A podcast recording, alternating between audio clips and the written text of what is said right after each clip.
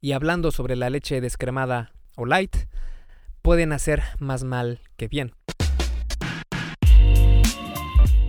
Hey, este es Mike García de el blog esculpetucuerpo.com y el podcast de El Arte y Ciencia del Fitness.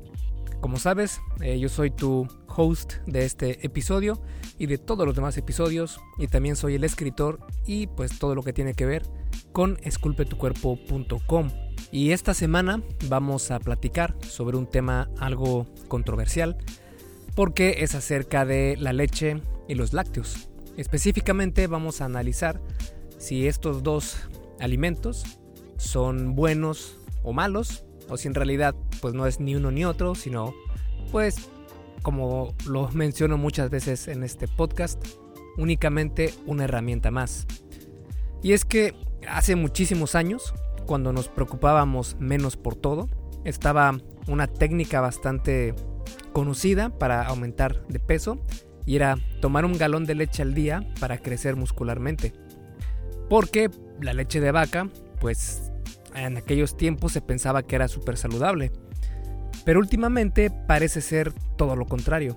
O eso es lo que nos han hecho creer los medios de comunicación. Ya ves que casi no se les da eso del amarillismo, ¿verdad?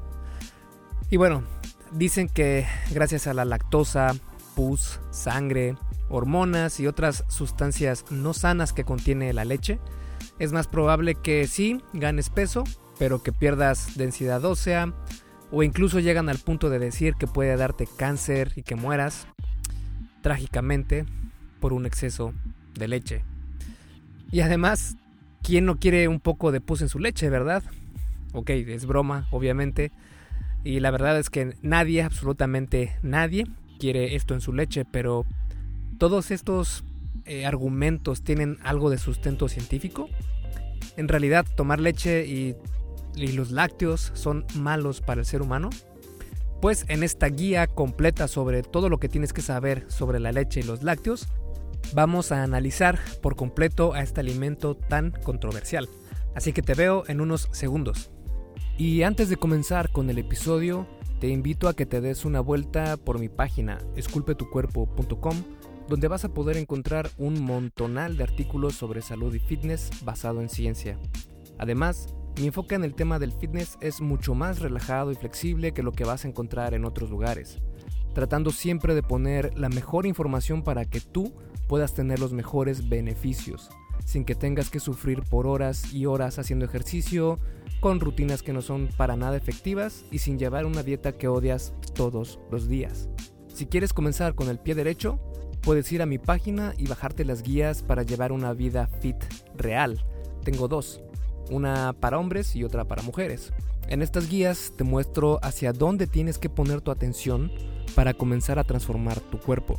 Si vuelcas todo tu esfuerzo a los temas que se encuentran en esas guías, vas a poder ver cambios increíbles en tu físico. Y lo mejor de todo es que son gratis. Solo tienes que ir a esculpetucuerpo.com y ahí verás la información sobre cómo conseguirlas. Ahora sí, vamos con el episodio de esta semana. Y como ya es tradición en este podcast, pues vamos a empezar por el principio. Y pues ese principio es decir o preguntarnos qué es la leche. La leche es una combinación de agua, proteína de caseína, glóbulos de grasa, lactosa, que es un azúcar simple, vitaminas y minerales. Listo, es inofensiva, ¿verdad? Pues ya sé, no he sustentado nada, pero pues vamos paso a paso. Al menos la primera barrera de, de cómo está compuesta la leche, pues ya se podría decir que la pasamos y es saludable hasta ahora, ¿verdad? Ahora, en cuestión de macronutrientes, una taza de leche de vaca contiene aproximadamente esta información. Contiene 145 calorías, 8 gramos de grasa, 13 gramos de carbohidratos y 8 gramos de proteína. Esto en porcentajes serían que de esas 145 calorías de una taza de leche, el 44.8% serían carbohidratos y los restantes 27.6% serían de proteína y el otro 27.6% serían de grasa. Así que como puedes escuchar, la leche tiene en su mayoría carbohidratos y después en menor cantidad repartidas en proporciones equivalentes, proteína y grasa. Las versiones baja en grasa de la leche tienen la misma cantidad de carbohidratos y proteína, pero menos grasa, lo que hace que contengan menos calorías. Además de estos macronutrientes, la leche contiene muchos micronutrientes también, como el calcio, el magnesio, el fósforo, vitaminas B12 y D, si es que está fortificada. Y entonces, ¿por qué nos da miedo tomar leche? Si ya vimos que es una bebida muy rica y alta en proteína. Pues eso se debe a que tenemos un pensamiento blanco o negro. Es decir, pensamos en que algo es malo o bueno, pero no vemos toda la gama de posibilidades que puede existir en estos dos extremos. Por ejemplo, tomar leche o lácteos se le ha catalogado que puede causar cáncer, inflamación sistémica, acné, entre otras cosas no deseadas. Y también se ha exagerado su beneficio, como cuando dicen que si no tomas leche, los huesos prácticamente se te van a romper. De igual forma, hay otros que dicen que debe ser completamente evitada y que tomar leche no tiene absolutamente ningún beneficio. Hay otros que dicen que no es necesario consumir lácteos. Y para decir las cosas como son, esto es verdad. Es decir, no necesitas consumir leche o lácteos, no es para nada necesario. Pero esto no solamente es con la leche o con los lácteos, sino que es con todos los alimentos, ya que en realidad no necesitamos de ningún alimento en específico, siempre y cuando alcancemos nuestros macro y micronutrientes diarios. Así que bueno, ¿quién tiene la razón? Es decir, ¿qué hace a algún alimento bueno y a otro malo? Tenemos la creencia que el tipo de alimento es el que es malo o bueno. La realidad es que la falta de moderación en la dieta es lo que puede hacer que cataloguemos a un alimento como malo para la salud. Por ejemplo, el azúcar de mesa, la sucrosa, es una sustancia neutral que el cuerpo humano es perfectamente capaz de metabolizar. No tienes ningún problema para procesar este alimento. Sin embargo, si se tiene una ingesta excesiva de azúcar, sí que puede ocasionar problemas a tu salud. Y así llegamos a culpar al azúcar y decimos que el azúcar es el diablo. Igual ha pasado con muchos otros alimentos, si no, pregúntanle al aceite de coco, a las grasas saturadas, etc. Pero entonces, para poder realmente argumentar que un alimento es bueno o malo para ti, debemos ver cuáles son estos argumentos. Y eso es lo que vamos a analizar a continuación, comenzando con los argumentos que dicen que la leche y los lácteos son malos. Vamos a enumerar cada uno de estos argumentos y también vamos a desmitificar con ciencia cada uno. ¿Te parece? Vale. Comenzamos entonces con el primer argumento y es el, el que dice que la leche hace que engordes. Los fisicoculturistas han utilizado la leche por años para añadir más calorías en su etapa de volumen muscular. Agregan unas tazas de leche a su dieta y es suficiente para alcanzar sus requerimientos nutricionales. Además, si eres ectomorfo, un ectomorfo es un somatotipo, que es el que es muy delgado cuando una persona eh, es muy delgada y le cuesta mucho ganar masa muscular. Si eres ectomorfo, te ayudaría a beber tus calorías, por si tienes problemas para subir de peso. Ahora, esto no quiere decir que tomar leche cause que engordes directamente, es más bien el aporte calórico que tengas a lo largo del día. Ni la leche, ni el azúcar, ni la comida rápida hacen que engordes. Incluso comer en McDonald's todos los días no hará que engordes si lo sabes hacer, aunque obviamente no es ni lo más recomendable ni para nada lo más saludable. Pero sí se ha encontrado en múltiples estudios, una y otra vez, que comer o tomar lácteos no causa ganancia de peso. Incluso se ha encontrado que puede ayudarte a perder peso más rápido porque tiene un elemento de saciedad y así controlarías más tus porciones. El segundo argumento dice que la leche dispara los niveles de insulina en sangre. Sí, tomar leche eleva los niveles de insulina y la insulina juega un papel muy importante en el almacenamiento de grasa. Pero de nuevo, eso no quiere decir que necesariamente te está haciendo subir de peso. Lo que importa, de nuevo, es el balance energético positivo, es decir, comer más calorías de las que tu cuerpo gasta. Esto es lo que hará que subas de peso. Incluso puedes comer los alimentos más saludables del mundo y no tomar absolutamente nada de leche, y aún así subirás de peso si comes en un balance energético positivo. De igual manera, puedes comer la peor comida del mundo, pero en un balance energético negativo y vas a perder peso. De hecho, así fue como lo demostró el profesor de nutrición Mark Haupt, quien perdió 27 libras, que son aproximadamente unos 12 kilos, comiendo pura comida chatarra. De hecho está documentado y en internet puedes buscarlo. Mark M-A-R-K, Haupt, H-A-U-B grande. Y bueno, lo que hizo este profesor no es lo más recomendable, pero lo hizo para que sus alumnos abrieran los ojos y se dieran cuenta de que bajar o subir de peso no es tanto lo que comemos, sino cuánto comemos. El tercer argumento en contra de la leche y los lácteos nos dicen que estos contienen hormonas estrogénicas. ¿Y qué tienen de malo estas hormonas? Pues se dice que estas hormonas pueden hacer que ganes peso y si eres hombre puede ocasionar efectos de feminización. Esto es parcialmente cierto. Sí, la leche contiene estos tipos de hormonas, pero no en cantidades suficientes para que afecte significativamente tu cuerpo. Por ejemplo, en el caso extremo de tomar un galón de leche al día, incrementarás tus niveles totales de estrógeno únicamente en un 1%. Es decir, es prácticamente, eh, pues no te va a afectar en nada.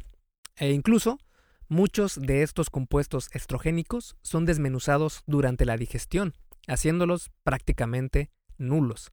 Así que si sientes que te estás feminizando, no le eches la culpa a la leche. El cuarto argumento dice que la leche debilita tus huesos. Por mucho tiempo todos pensábamos que tomar leche era muy saludable para nuestros huesos, pero ahora pareciera que estos gurús del fitness y la nutrición dicen que, de hecho, debilita los huesos. Los investigadores del Comité de Fisiólogos para la Medicina Responsable, que es la PCRM por sus siglas en inglés, examinaron 58 estudios, incluyendo 13 investigaciones controladas pero tomadas al azar. De esas 13 investigaciones, concluyeron que a través de una gran variedad de tipos de estudios, un incremento en calcio y el consumo de lácteos no mostraron ni siquiera un pequeño beneficio en la salud del hueso en niños o adultos.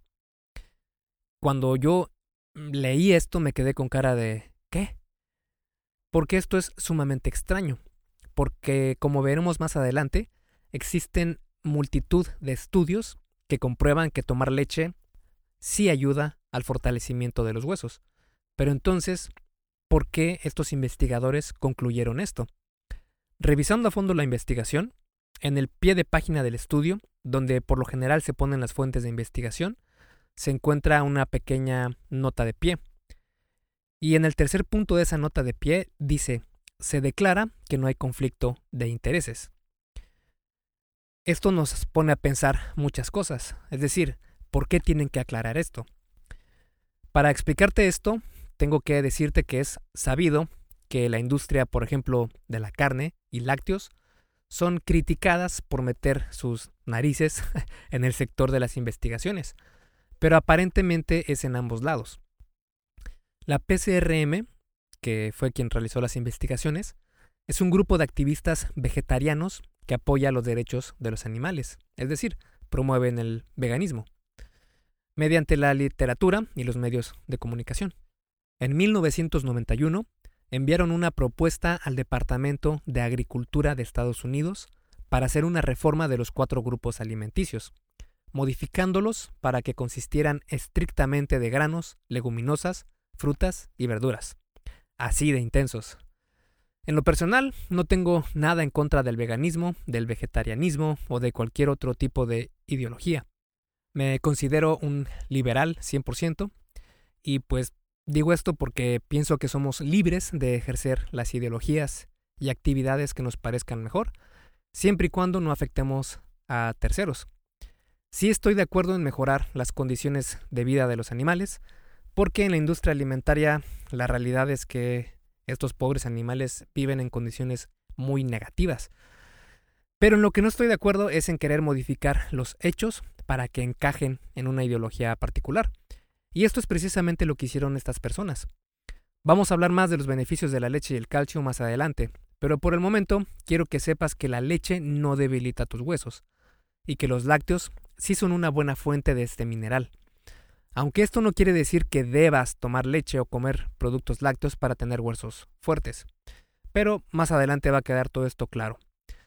El quinto punto o argumento en contra es que la leche es un alimento ácido. Este argumento dice que puede hacer tu sangre más ácida, lo que va a hacer que se coma tus huesos con el tiempo. Esto es una gran mentira. Las investigaciones muestran contundentemente que no hay alimento, ni leche, ni azúcar, ni nada que pueda impactar significativamente los niveles de pH en la sangre. Es por esto que la dieta alcalina, como se conoce, no tiene ningún sustento, pero eso será tema para otro podcast. O también puedes entrar a esculpetucuerpo.com y buscar dieta alcalina y te va a aparecer un artículo que escribí sobre el tema. Pero bueno, si pensamos esto detenidamente, el hecho de que ningún alimento impacte al pH de la sangre es lo mejor que le pudo pasar al ser humano. Porque si los alimentos pudieran realmente afectar al pH, imagínate, comerías el tipo erróneo de alimento y podrías literal morir. Y pues ya sabes, eso sería un poco incómodo para ti. Y es que el cuerpo debe regular su pH sanguíneo muy de cerca, así como lo hace con la temperatura corporal, que nos mantiene en un 35, 36, 37 grados Celsius y hay poco rango de diferencia en estos niveles. Pues algo así funciona el pH. Esta es una de las funciones principales del estómago. Usa varios químicos para asegurarse que todo lo que pasa por el proceso de digestión es seguro para ser liberado en el torrente sanguíneo. Así que en este aspecto no hay ningún tipo de problema con la leche. Lo que nos lleva al punto número 6 o el argumento negativo número 6, que dice que la leche contiene hormonas peligrosas. A la mayoría de vacas se les dan hormonas para incrementar su crecimiento y producción de leche. Estas hormonas se filtran en la leche comercial y aunque esto suene peligroso, la realidad es que no hay de qué preocuparse. La razón por la cual este no es un problema del que preocuparnos es porque la cantidad de estas hormonas presentes en la leche es minúsculo y la mayor cantidad de estas hormonas es destruida durante la pasteurización y la digestión. Otra hormona que se relaciona con estos problemas es la IGF-1 o la Insulin-like Growth Factor 1. Esta tiene efectos similares en el cuerpo a los de la hormona de crecimiento, es decir, que estimula el crecimiento, la reproducción celular, la regeneración, etc. Esta hormona está presente naturalmente en la leche en cantidades extremadamente bajas. Tomar leche incrementa naturalmente la producción de esta hormona y este es el argumento que escogen para relacionar la leche con el cáncer. Mientras que la IGF-1 incentiva a las células a crecer y regenerarse, esto no es deseado en el caso del cáncer, que al final es una reproducción sin control de las células. Dicho esto, los científicos no han establecido si niveles elevados de IGF-1 pueden ocasionar cáncer o ser simplemente un producto resultante de esta enfermedad y no de la leche en sí. La leche contiene también otros compuestos protectores contra el cáncer, como el ácido linoleico conjugado y el suero de leche. Tampoco existe una relación que pueda considerarse de importancia entre tomar eh, leche y el cáncer. También vale la pena aclarar que los niveles de la hormona IGF-1 están generalmente correlacionados con la ingesta total de proteína. Y es por esto que incluso las proteínas provenientes de plantas aumentan estos niveles. Por ejemplo, la soya aumenta los niveles de IGF-1 más que la leche. Así que, utilizando la lógica de IGF-1 igual a cáncer, entonces una dieta alta en proteínas sería mucho más peligrosa que tomar leche moderadamente. Y actualmente sabemos que no hay evidencia que soporte esto. El argumento en contra número 7 dice que la leche está demasiado procesada para ser saludable. Y sí, hay tipos de procesamiento que producen alimentos no saludables, por ejemplo la hidrogenación del aceite, que es lo que produce las grasas trans artificiales. Pero en la mayoría de casos, el procesamiento de alimentos la hace más segura, rica e incluso más nutritiva. En el caso de la leche y los lácteos, hay una gran variedad de pasos por los que tiene que pasar antes de que estén listos para ser ingeridos. Estos son algunos de esos pasos. Pasteurización. Es el proceso de calentar la leche a 72-75 grados Celsius por 15 segundos. Esto mata las bacterias que no queremos en nuestro cuerpo. Se realizó por primera vez por Louis Pasteur en 1864 y gracias a esto la leche podía mantenerse por más tiempo sin echarse a perder. A pesar que la pasteurización ayuda a esto, la vida de la leche en refrigeración es de 5 a 7 días únicamente. Para eso entró la ultrapasteurización. Esta se obtiene calentando la leche a 135 a 140 grados Celsius durante unos cuantos segundos. Y luego enfriándola rápidamente en un sistema de pasteurizado.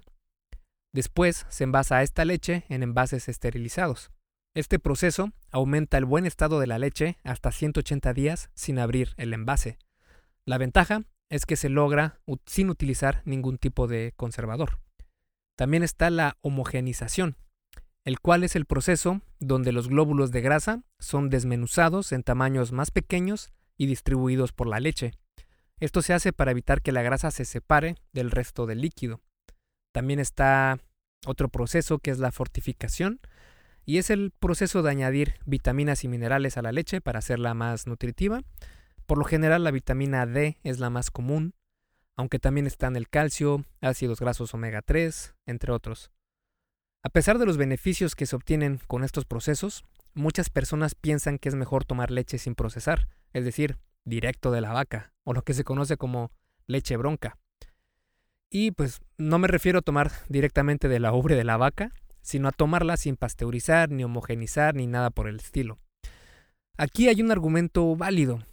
Al no estar pasteurizada, la leche bronca contiene más bacteria buena que ayuda a la flora intestinal, pero hay una desventaja.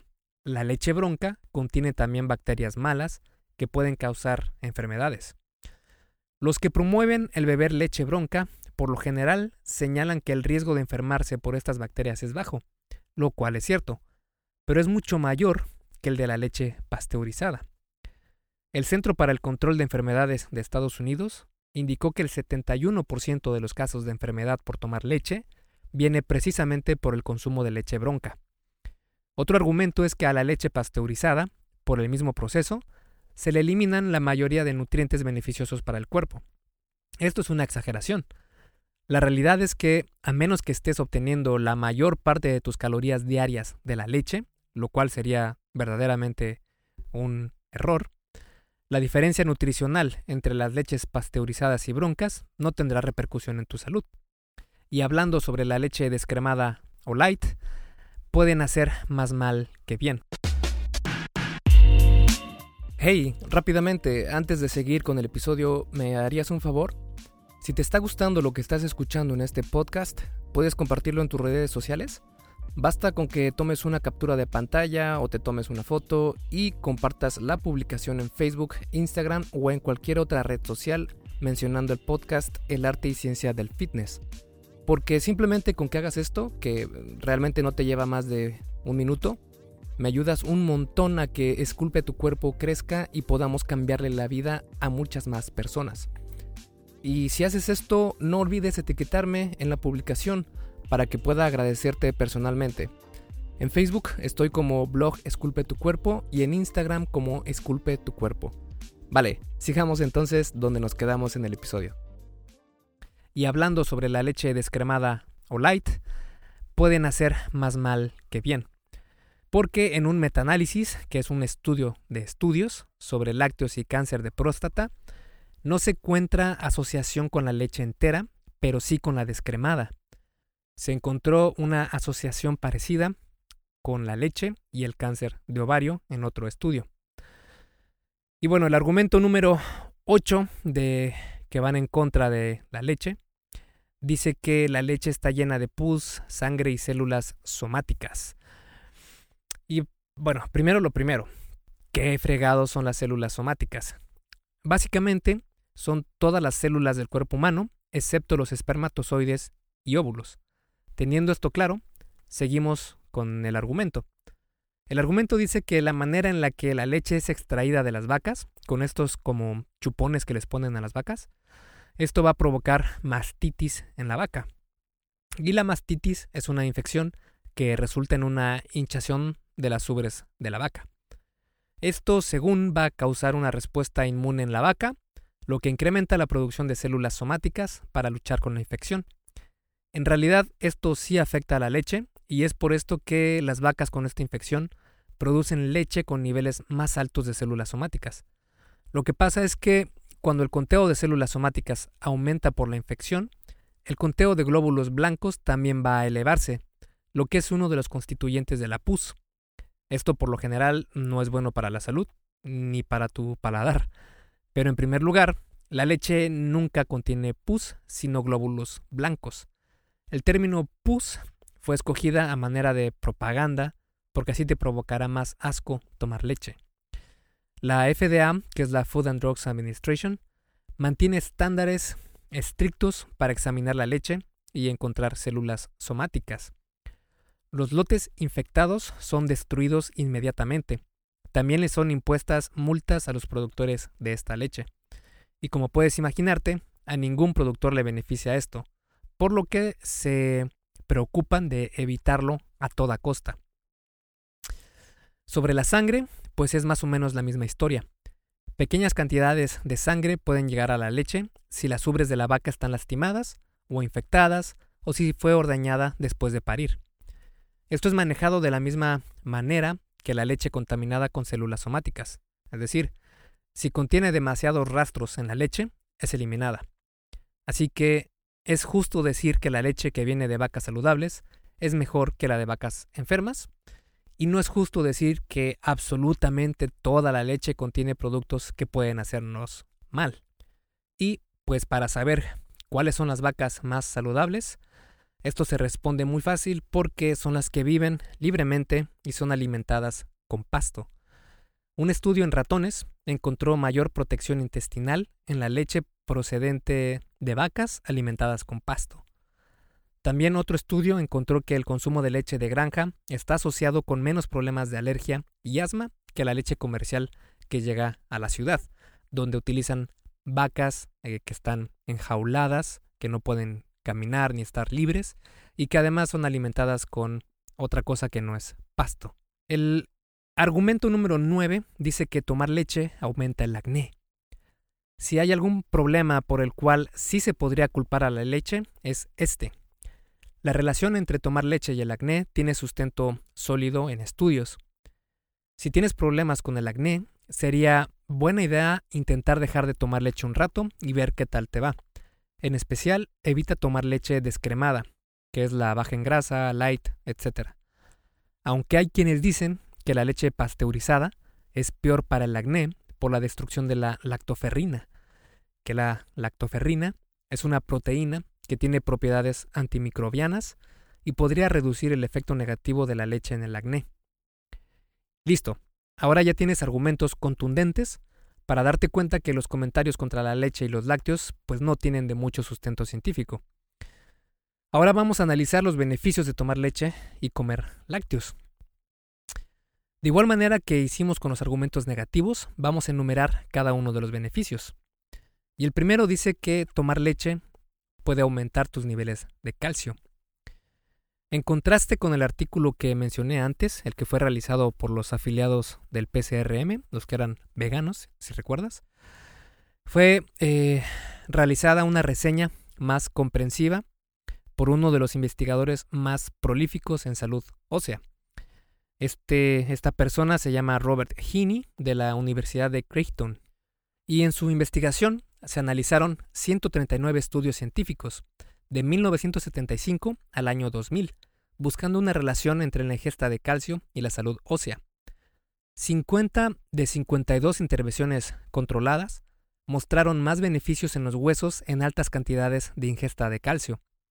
De los dos estudios que no mostraron efecto, uno involucró un grupo de control y el otro incluyó a mujeres postmenopáusticas. Lo que muy probablemente ocurrió con las mujeres postmenopáusicas es que tenían una disminución de estrógeno y no tanto por la nutrición que tenían de la leche.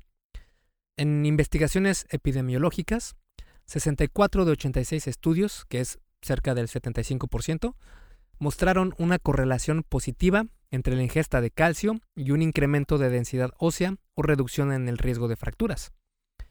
La gran mayoría de estudios, desde hace tres décadas de investigación científica, indican que la leche y los productos derivados de ella son muy buenos constructores de densidad ósea. De hecho, tomar leche y comer lácteos son posiblemente alimentos ideales para la salud ósea. Y de hecho, cuando la proteína y el calcio están presentes en la dieta en cantidades adecuadas, pueden trabajar en sinergia para construir y mantener en óptimas condiciones la salud de tus huesos. El beneficio número dos nos dice que la leche y la relación que tiene con la proteína. Hay una reseña de estudios donde se encontró muchos de los beneficios que mencionaré más abajo. Esta reseña se llama La proteína de leche para una mejor salud metabólica, una reseña de la evidencia. Esta investigación se centró principalmente en cómo consumir proteína de los lácteos puede mejorar el control de la glucosa y la masa muscular. En esta reseña se centraron en personas normales, es decir, que no se enfocaban en ser grandes y, ya sabes, físico-culturistas y así, sino que se enfocaban en mantener una salud buena y una composición corporal decente, que es lo que la mayoría de personas busca. Para empezar, debemos delimitar algunos conceptos. Eh, esos conceptos son el síndrome metabólico y la sarcobesidad. El síndrome metabólico es un grupo de síntomas que incluyen desbalance en los lípidos de la sangre, un pobre control de la glucosa, hipertensión, inflamación sistémica, sobrepeso, resistencia a la insulina, etc. La sarcobesidad es otro problema creciente, donde las personas ganan grasa corporal y pierden masa muscular, especialmente cuando envejecen. Los pobres hábitos alimenticios, la edad y la inactividad física son considerados los principales culpables del síndrome metabólico y la sarcobesidad. Comer menos y ejercitarse más es la mejor manera de prevenir estos dos problemas. Cuando las personas pierden peso, cerca del 25% de este es masa magra, es decir, masa sin grasa, y mucha de esta masa magra es músculo. Pero este número puede ser mucho menor si consumes la cantidad de proteína suficiente, si levantas pesas y no haces una dieta tan agresiva. Tomar leche puede ayudar a todo esto. Las personas que consumen lácteos tienden a tener menor riesgo de desórdenes metabólicos y enfermedades cardiovasculares. Prácticamente todas las, proteínas en lácteos tienen el potencial de mejorar la salud metabólica. Los lácteos también tienden a ser altos en minerales y micronutrientes. El suero de leche y la caseína son derivados precisamente de los lácteos. De hecho, son las principales fuentes de proteína en ellos, y los dos son de extrema calidad. Por eso hacen los botes de proteína precisamente de estos compuestos. Esto se debe gracias a su amplio rango de aminoácidos esenciales y su facilidad de digestión. También hay evidencia que la caseína puede mejorar la acción de la insulina, incrementar la saciedad, reducir la presión arterial e incrementar la síntesis de proteína al músculo. El beneficio número 3 tiene que ver con la leche y el control de la glucosa. Muchos estudios han demostrado que la proteína de los lácteos puede ayudar a reducir los niveles de glucosa post-alimento. Y no necesitas mucho para causar este efecto. Con 10 a 40 gramos es suficiente. Estos efectos ocurren en personas sanas y aquellos con diabetes tipo 2. El suero de leche suele ser superior a la caseína en este aspecto. El beneficio número 4 nos menciona los efectos de tomar leche en los lípidos en la sangre y presión arterial. Los lácteos tienden a reducir los niveles de triglicéridos y otras grasas en la sangre después de ingerirlos, aunque no todos los estudios han encontrado esto. Tampoco está claro si estos resultados pueden ser mantenidos en el largo plazo, si tienen un impacto real en la salud con el tiempo o si son aplicables a toda la población. Un estudio encontró que consumir 15 gramos por día de un suplemento de proteína de suero ayudó a reducir los triglicéridos en estado de ayuno pero solo en personas con algo de riesgo de síndrome metabólico. Hay evidencia en animales que indica que la proteína de los lácteos puede ayudar a reducir enfermedades del hígado graso en roedores. La mayoría de la investigación ha encontrado que la proteína de suero puede reducir la presión arterial en personas con hipertensión. También se ha encontrado que mejora la función arterial, aunque no todos los estudios han podido replicar esto. La razón de esta discrepancia no es del todo clara. Beneficio número 5 y tiene que ver con la leche y la función inmune. En estudios in vitro se ha encontrado que la proteína de suero puede suprimir la activación inmune y disminuir la inflamación. Pero los estudios in vivo, que es ya en seres vivos, no ha encontrado que esto se dé siempre. Hasta este punto no hay suficiente evidencia que diga en concreto que las proteínas de los lácteos ayuden a reducir la inflamación o mejorar la función inmune pero las investigaciones lucen bastante prometedoras. El beneficio número 6 y tiene que ver con tomar leche y el control del apetito. Las proteínas de los lácteos generalmente mejoran la saciedad y reducen la ingesta de comida más que otros alimentos. En algunos casos, más que otras proteínas, como la soya. Las proteínas de los lácteos alteran los niveles de saciedad que están relacionados con las hormonas del sistema digestivo. Pero hasta este punto, no hay evidencia suficiente que explique de qué manera es que los lácteos disminuyen el apetito más que otras fuentes de proteína. Si no me crees, prueba a comer queso cottage. Por eso te lo recomiendan mucho cuando quieres bajar de peso. Beneficio número 7. Tomar leche y el crecimiento muscular. El suero de leche parece estimular la síntesis de proteína, mientras que la caseína parece ser más efectiva en prevenir la catabolización de proteínas musculares. La caseína parece causar una liberación continua y un poco más lenta de aminoácidos, que pues los aminoácidos son los productos en los que se descompone la proteína en nuestro cuerpo. Mientras que la del suero de leche tiene una liberación de estos aminoácidos mucho más inmediata y rápida. Una mezcla de ambas sería óptima en la mayoría de casos. Suero de leche después o antes de entrenar y caseína antes de dormir. También hay un cuerpo de evidencia emergente que parece indicar la superioridad de mezclas de proteína sobre una sola fuente de estas. Y bueno, ya vimos eh, bastante sobre los beneficios y los argumentos negativos de la leche, pero pues ya casi terminamos. Porque teniendo todos estos argumentos, la pregunta ahora sería, ¿deberías tomar leche? Y bueno, la leche es el primer alimento ingerido por todos los mamíferos. Los sistemas digestivos de los bebés pueden extraer los nutrientes que les permiten crecer. Pasada la fase de lactancia, el reloj biológico desactiva la capacidad de digerir la lactosa. Esto es aproximadamente a los tres años, lo que obliga a cambiar la alimentación del bebé. El gen que desactiva la producción de lactasa, que es la enzima que permite digerir la lactosa, ha mutado dos veces en la historia. La primera fue hace unos 9.000 años, en los primeros ganaderos del norte de Europa, y el segundo fue en África, en África Oriental, hace unos 7.000 años. Pero la mayoría de la población asiática y el resto de África son intolerantes a la lactosa, por lo que el consumo de lácteos es muy bajo en esas zonas. Es decir, el 65% de la gente tienen algún grado de intolerancia a la lactosa o a otros componentes de la leche.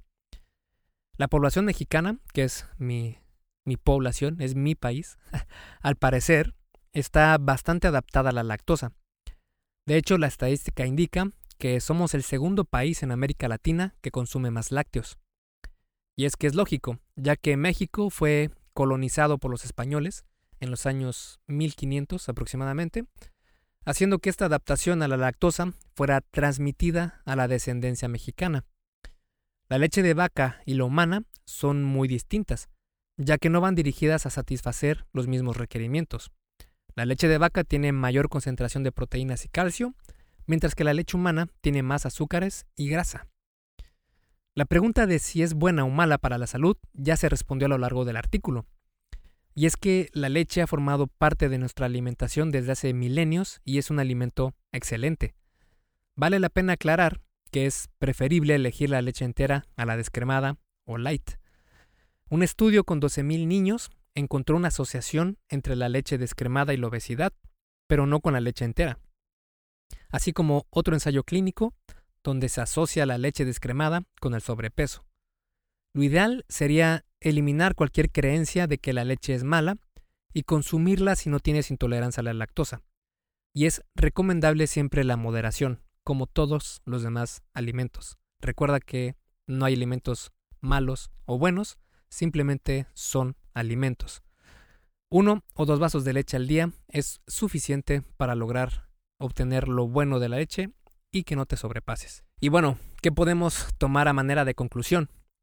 Pues podemos decir que a los gurús que ves en muchos canales, que les encanta vender planes alimenticios, pues también les encanta demonizar los alimentos y hacer comentarios del tipo, si dejas de comer esto te vuelves Superman, si dejas de comer pan vas a ser súper saludable, si dejas de tomar leche vas a vivir mil años, etc. Les encanta darte la panacea simple y sencilla. Buscan como a un chivo expiatorio al cual echarle la culpa. Y la realidad es que una dieta saludable es mucho más flexible de lo que piensas y puede incluir casi todo lo que quieras. Sí, incluida la leche, el azúcar, la carne, los tacos, tamales, etc. Consumir leche y lácteos está lejos de ser una garantía de salud, aunque los argumentos de que no tiene beneficios adicionales sobre otras fuentes de proteína tampoco son justas. Como, pudimos ver, hay evidencia que muestra que la proteína de los lácteos puede mejorar la sensibilidad a la insulina, controlar la glucosa, bajar los niveles de lípidos, bajar la presión arterial, ayuda a perder peso, etc. Claro está que otras fuentes de proteína también tienen beneficios sobre los lácteos, así que es mejor tener un balance de estas fuentes. El suero de leche y la caseína tienen sus pros y sus contras. Una mezcla de ambas es probablemente la mejor opción. También hay que considerar que la mayoría de lácteos enteros son altos en micronutrientes y relativamente más baratos. Si no te gustan los lácteos, evitarla no te va a matar. Si te gustan, añadirlos a tu dieta en cantidades moderadas puede darte pequeños beneficios sobre otras fuentes de proteína. En cuanto a la leche, elige la entera para evitar los problemas de la leche descremada o light. La clave aquí es que tienes opciones y no hay razón para restringirte la ingesta de algún alimento en específico. Como la mayoría de temas en el fitness, esto no es de blanco o negro, sino de una gran gama de grises. Y claro, toda esta evidencia se queda corta en comparación con el simple hecho de que evitar los lácteos significaría dejar de comer helado, lo cual es simplemente inaceptable. Esculpe tu vida, comienza con tu cuerpo. Y hasta aquí el episodio del podcast de hoy. ¿Te gustó? Si es así, déjame una calificación y tu opinión en Apple Podcast. Es muy sencillo y no te lleva mucho tiempo.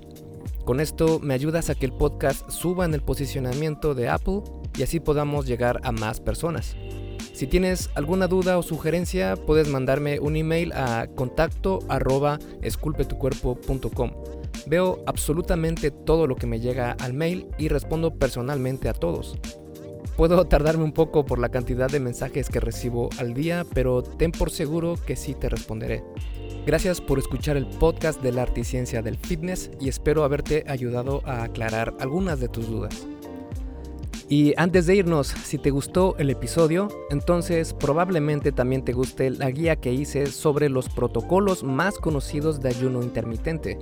Si no sabes cuáles son los beneficios de ayunar, pues te van a sorprender, ya que puede mejorar muchos indicadores de salud e incluso ayudarte a vivir más. Es completamente gratis y puedes bajarla en esculpetucuerpo.com diagonal ayuno. Me despido y nos vemos en el siguiente podcast.